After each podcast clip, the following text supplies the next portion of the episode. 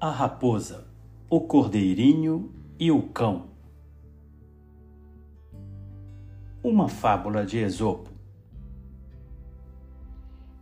Em um abrisco tranquilo, uma raposa sorrateira adentrou, capturando um cordeirinho indefeso, fingindo ternura e cuidados. O cão, muito arguto, inquiriu-lhe o intento. A raposa, surpreendida em sua trampolinice, responde: Estou apenas cuidando deste filhotinho. Apenas abraços e carinhos lhe oferto.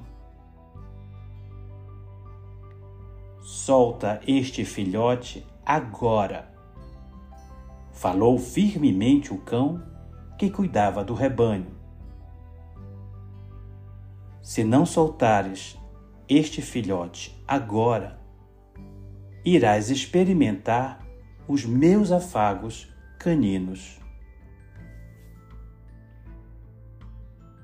Moral da história: essa fábula se aplica às pessoas inescrupulosas e finórias.